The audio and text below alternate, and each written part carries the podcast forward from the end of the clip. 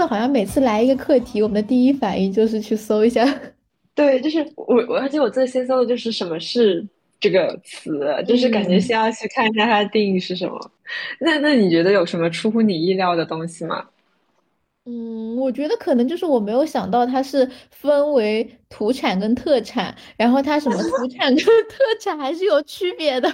虽然我我虽然我简单的看了看，我也没分出它有什么区别。啊，就是我我也是有写，就是我把土跟特产两个作为两个分开的特点来看的。然后我还看到那个新华网的，哎，是还是哪个报道里面就是写又土又特，然后我就觉得这个形容很好。哎，所以我想插一下哦，上一期聊的是一个就是挺抽象的东西嘛，然后这一期就好像突然就变成了一个很具象的东西。就是你之前说想录这个课题的时候，你是从哪里来的灵感的？啊，就是那个《狂飙》里面的土特产，就是高启强成为成功商人之后，他就是会给那些呃政府领导送礼嘛。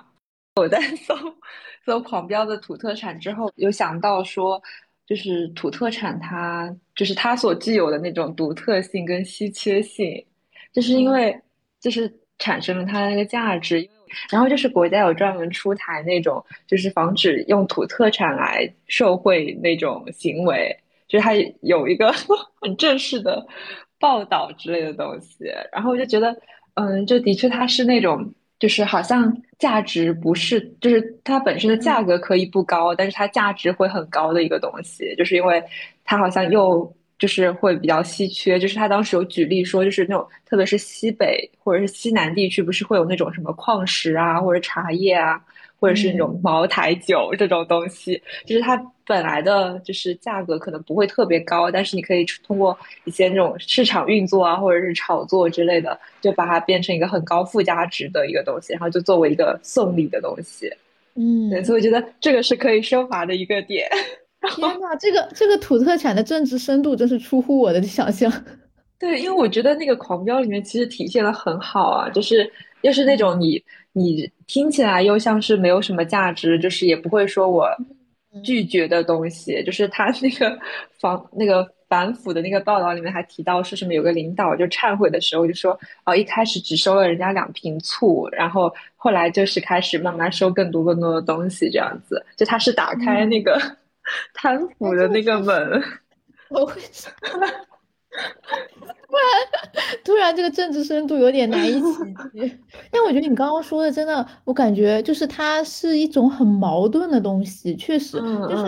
那个它不光是刚刚所说的，就是一个价值上面的一个矛盾。我觉得它其实也是跟美学上面的矛盾。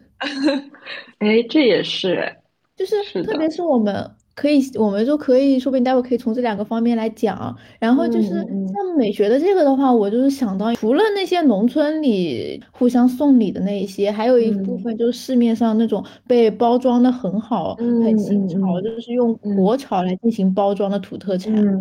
然后就发现很多土特产，他们就是想，嗯，就是用不土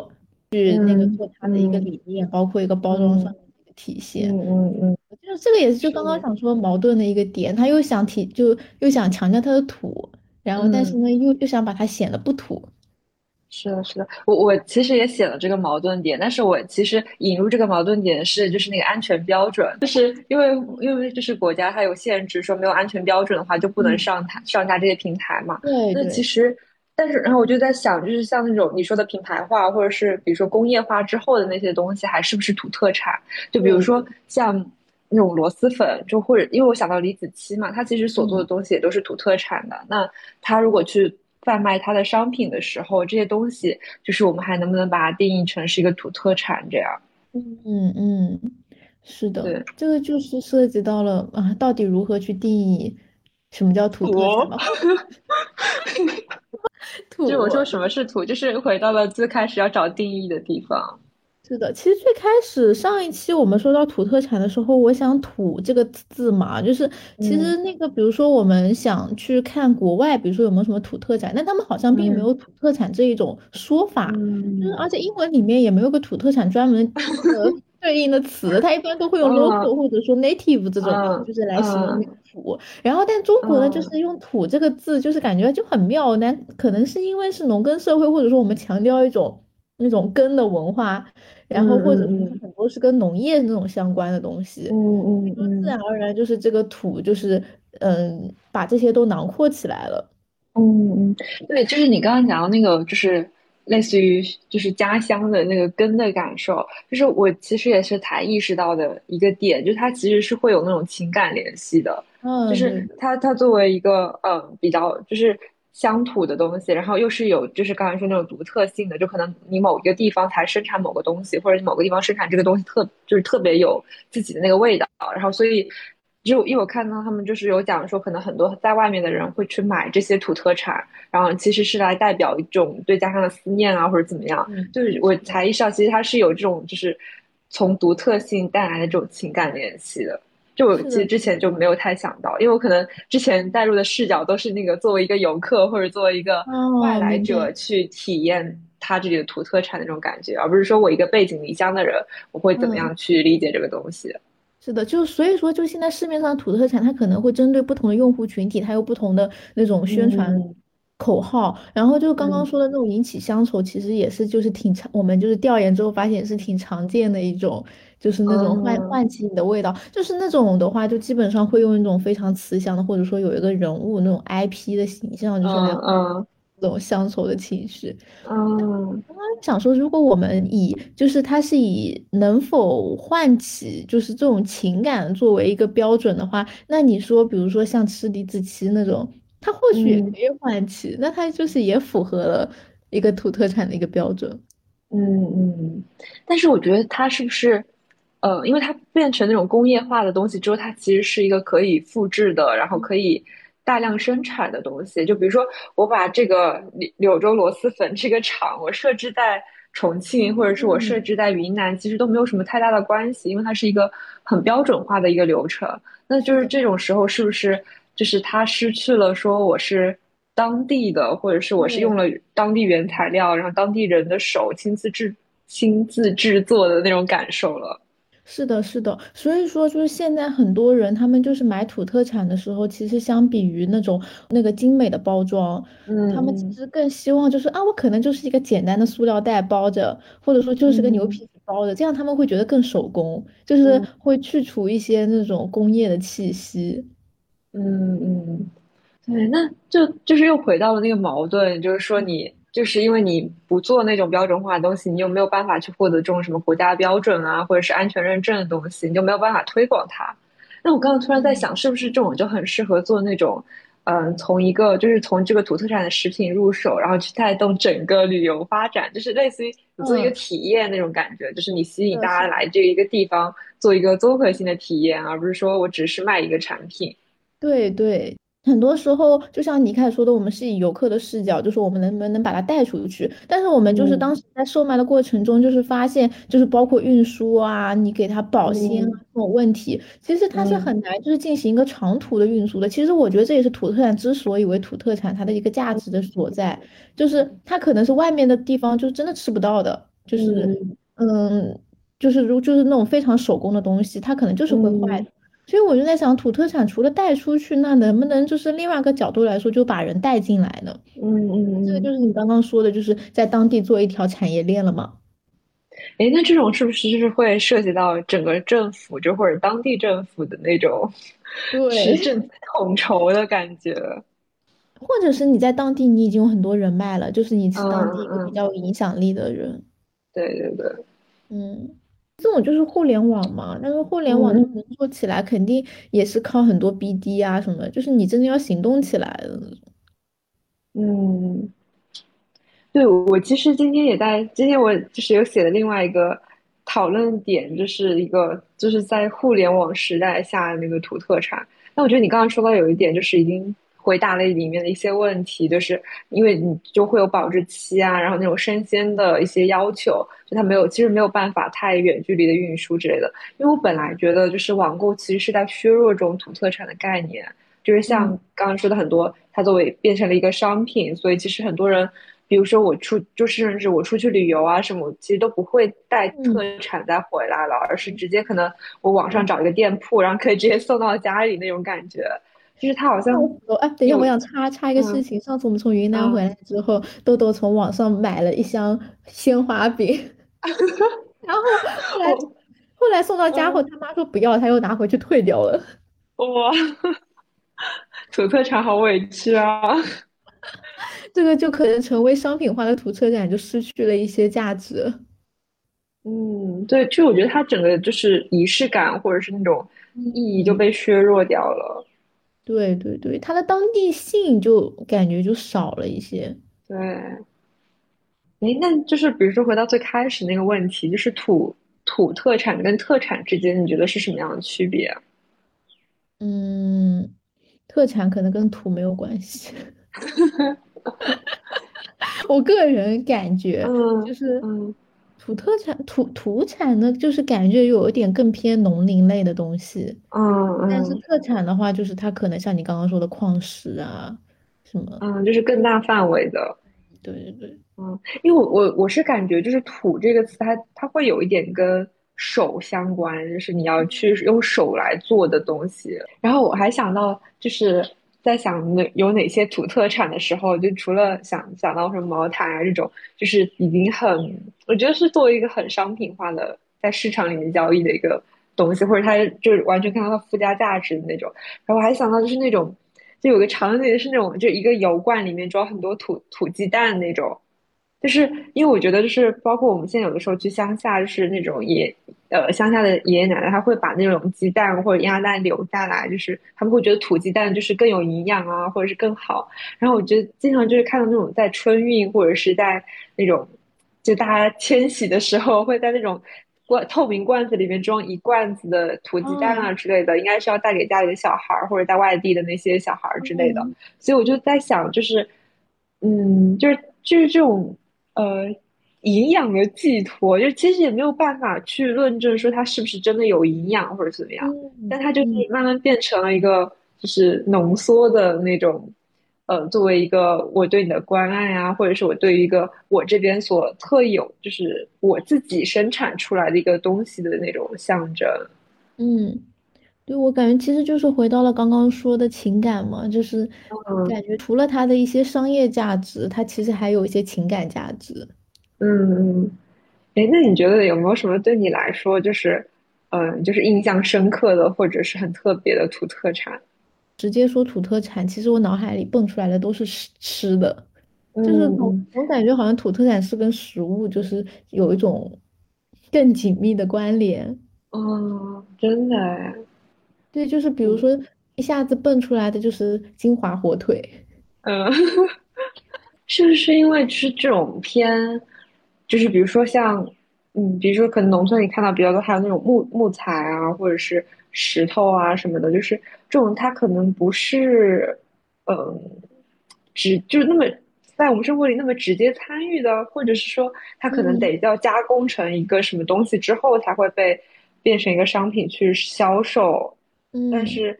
就所以他可能不会日常的，就不是我我我日常的送你一根竹子或者怎么样，他可能是我送你一个竹雕的。作品或者是一个竹雕的什么玩玩玩具之类的东西，它会变成互相传递的那个东西。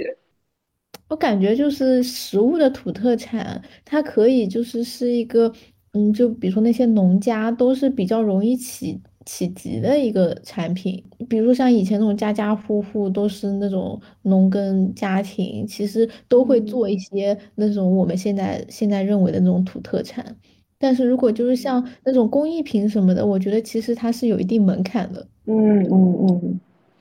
因为不是前段时间啊，我们回到豆豆这个这个角色上，就是在播客里简单介绍一下，就是这是一个希望把家乡的土特产推广到全国的一个嗯土特产主理人。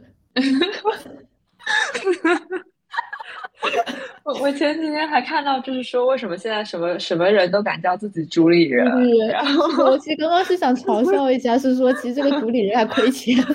哎，但但是我感觉就是那种真的就是又土又新的那种感觉，就是因为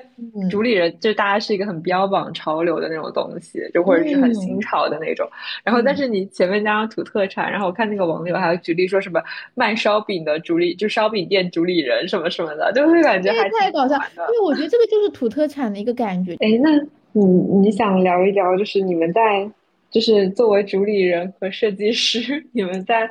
想把它包装成一个品牌化的，就是过程当中的一些想法和一些设计里面会主要，比如说想体现的东西啊，然后或者纠结的一些点是什么？嗯，就是嗯，没有出乎意料的就聊到了这个话题。那个那个产品，就是现在我们想售卖的那些产品，它主要的用户群其实都是村里那些认识的一些。长辈什么的，然后对于他们来说，他们可能比较能接受的包装，就是我刚刚说的，就是嗯，没有带任何装饰性的，就是那种不做设计的包装，甚至可能就直接一个塑封袋。嗯，然后其实当时还挺矛盾的，然后因为我们又有一个想法呢，就是说想往 C 端推，想说平衡，就是又有土特产的感觉，然后又是比较符合年轻人的审美。所以当时就是在整个颜色上采用的，其实都还是比较保守的，因为也是当时是春节的时期嘛，嗯，是还是一整一个红色来弄。然后因为想没有那么精美的加工痕迹，然后就是是用了一些手写的一些谐音梗，然后想用这种文字来增加一点年轻的趣味。对，我觉得当时那些词都挺好玩的，我觉得还挺有意思的，就是而且现在越来越多的包装就是拿那个文字就是作为图案，因为本来就是这种象形文字它就是一个图案嘛，它就是能表达一些更加有趣的东西。嗯，其实当时在整个品牌这种理念什么就想了很久，然后当时。想的自己还挺满意的，就是觉得现在的那个白领啊，或者说城市里的人，他们之所以很向往乡村，其实就是会向往，就特别像李子柒的爆红，就是向往那一种生活方式嘛。嗯，所以。想说就是把味觉跟生活方式就是给挂起钩来。这个食品它的它的一个加工，比如说像酱鸭，它是靠晒出来的，它其实是可以就体现了一种那种慢悠悠，哎，有什么我跟酱鸭一起晒太阳的那种。嗯嗯嗯。就当时整个自己都还挺满意的，但是我觉得我们其实走的太快了，就想想的太远了。前段时间就是就是看到一篇文章，它就是说你有没有。必要做品牌，他说的是旅游业，我觉得其实它对每个行业都是适用的。如果你前期你没有一个非常大的资金，就是去做营销推广，你没有那么大的一个客户群体，其实你根本没有必要去这么花心血的它打造一个品牌上面，因为你推不出去，其实根本就，其实重要的还是靠销售，我觉得就是销售方式，就是因为你看像小红书上面他们那些那个拍。就是做土特产的视频，就非常简单，就是一个阿姨就是在那边做，然后就是但是播放量就很高，然后这种也可以顺便的，就是带起那个销销售的那个效应嘛。然后，但是我觉得现在这种很多时候靠的还是你想办法怎么样去把这个流量薅住。嗯，哎，你突然刚刚说那个，突然提醒到，就是现在比如说短视频的时候，就是大家。就是每个人都可以去成为创作者嘛，好像大家，但是但是我我其实之前没有去搜过这种东西，但是的确我就在想，那不同平台上其实对于这种内容的消费是不一样的，就因为我不知道小红书上，比如说跟抖音上，我设我想象中它应该是不一样的，就是受众，然后不一样的内容，但你觉得在这种平台上，你会觉得那如果想做的话，你们会往哪边去做吗？当时其实是有想，就是比如说把那个拍拍农村的生活，就是因为我们不是想体现那种生活方式嘛，所以就是说想通过拍拍农村的生活，然后就晒晒酱鸭或者怎么样的这种结合起来，就拍那种 vlog 来进行。嗯嗯。其实这个当时是拍了一些的，但是流量也非常不行。嗯。那我们刚刚说的像土特产给人的感觉，可能就是一种真的就是非常随意，可能就是一个。就是一种奶奶的形象或者怎么样的，嗯嗯嗯，对，就是我我我也理解到，就比如说，其实大家在网络上想看到的东西，就比如说小平小红书这个平台的话，大家其实想看到的东西还是那种很精致的，嗯，其实是我觉得并没有，就是因为现在客户群体大了嗯。后，他的他的其实也开始广泛起来了。只是你每个人喜欢嗯看什么样不同的东西，我觉得他会给你推。因为我觉嗯得现在小红书也充斥了很多抖音化的内容啊，就是因为你要想嗯现在他们那种自媒体做内容，不可能说只投一个抖音平台的，他们肯定是都会嗯投。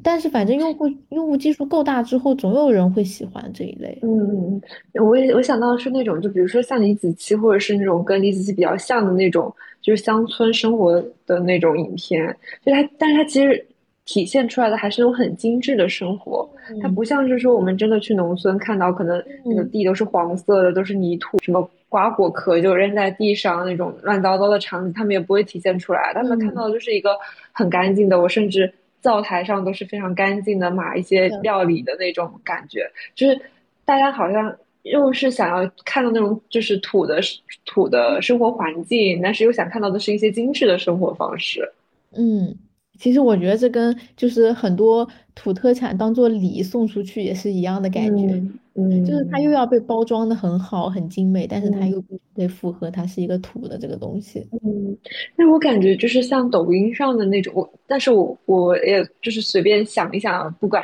因为我没有怎么用过，所以但是我就觉得很多从抖音上火出来的视频，它很多就是直接在贩卖土味的这种概念，就是它会越来越，就是它故意把这个土放的很大，然后去去吸引一些眼球和流量，然后再去卖一，些东西这样子，所以我觉得这个差别好像还就蛮两极的这种这样的是的，所。以像他们可能是出来做微商，但是李子柒做起了品牌。这个这个结尾可以了，我觉得。是不是这个道理？是的，是的，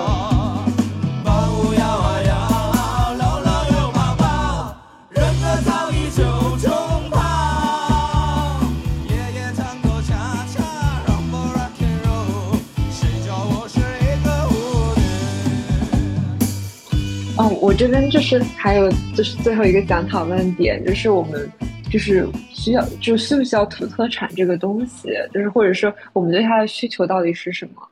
但虽然前嗯，面也有提到，就比如说它可能是那种情感的连接啊，或者对，是对，就是但是的确就是好像也不是太太需要了，是吗？那那有些需要茅台的人可不会那么说。有一个嗯有一个，我之前就是在看在看报道的时候，就有看到，是因为现在国家也在推土特产这件事情嘛。然后我当时看到，想问这个东西，就是因为，嗯，就从政策上，他们有在推说，其实土特产就是一种，呃，因地适宜或者是发展当地的一些经济，然后包括也是维护当地生态环境的一些东西。但是我就觉得，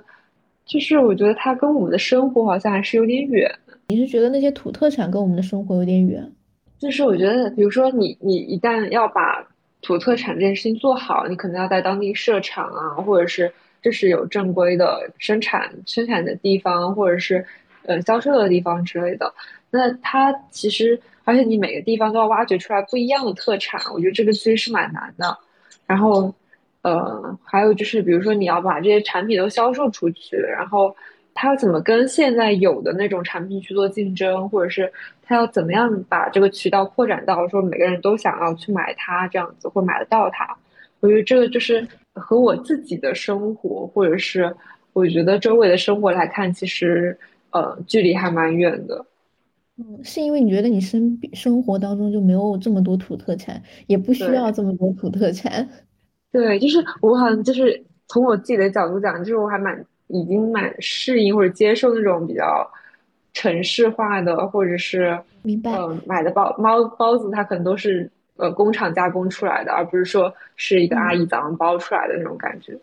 是的，就是所以就是你觉得，因为我们现在生活中可能不需要那么多土特产嘛，所以土特产它嗯才更多的时候以礼做个形式作为出嗯现。因为嗯礼它不嗯是一个日常所需要的东西，它是时令的时嗯候我需要去满足一些什么，嗯，因为这个特定的时令了，所以它才出现的一个。嗯像以前以前的话，那种土特产，就是它可能就是非常家家户户日常的一个东西，可能正是因为我们现在这个现代化的一个社会，所以才让它变成了礼的一个存在。嗯嗯，突然有种那种鸡生蛋的感觉。嗯，就是就是像你说，他可能平时就已经很日常，在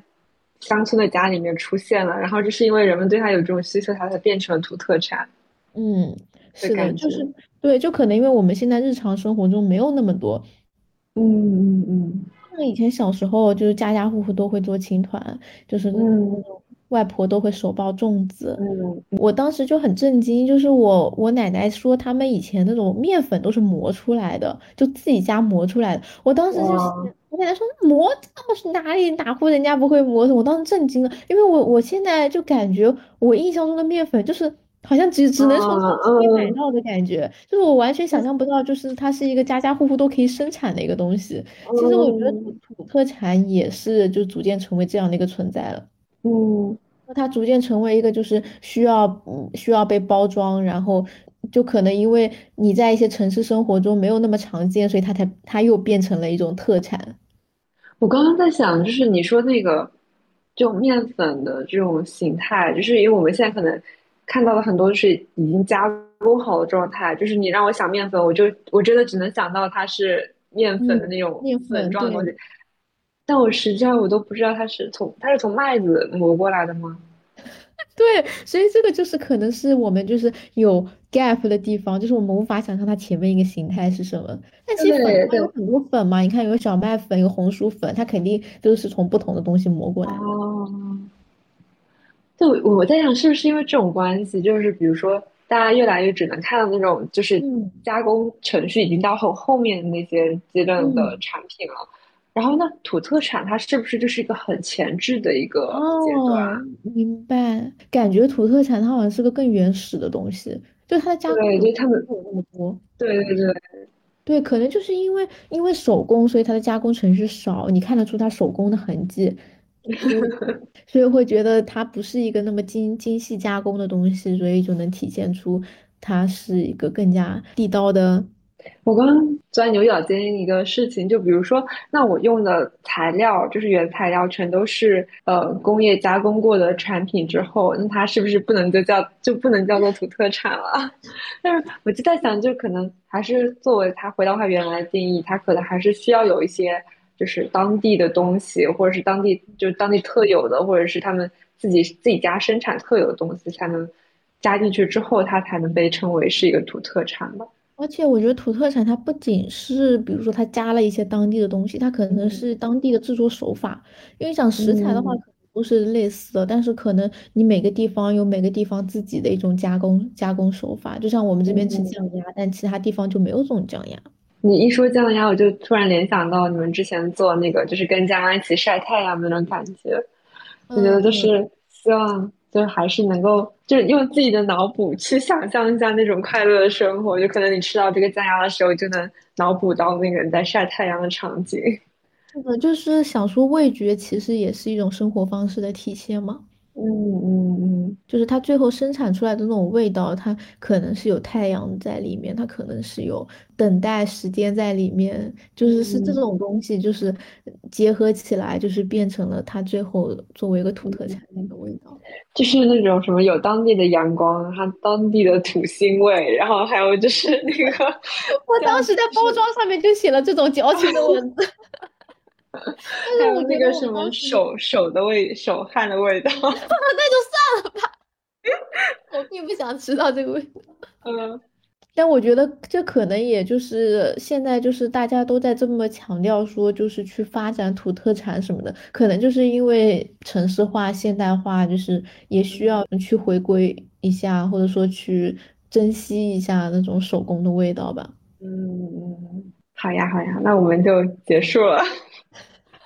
结束的好突然，夹杂的商业跟跟一些对我感觉的思考，我感觉这一期有点乱，可能没关系，先剪了再说吧，反正听的也没几个。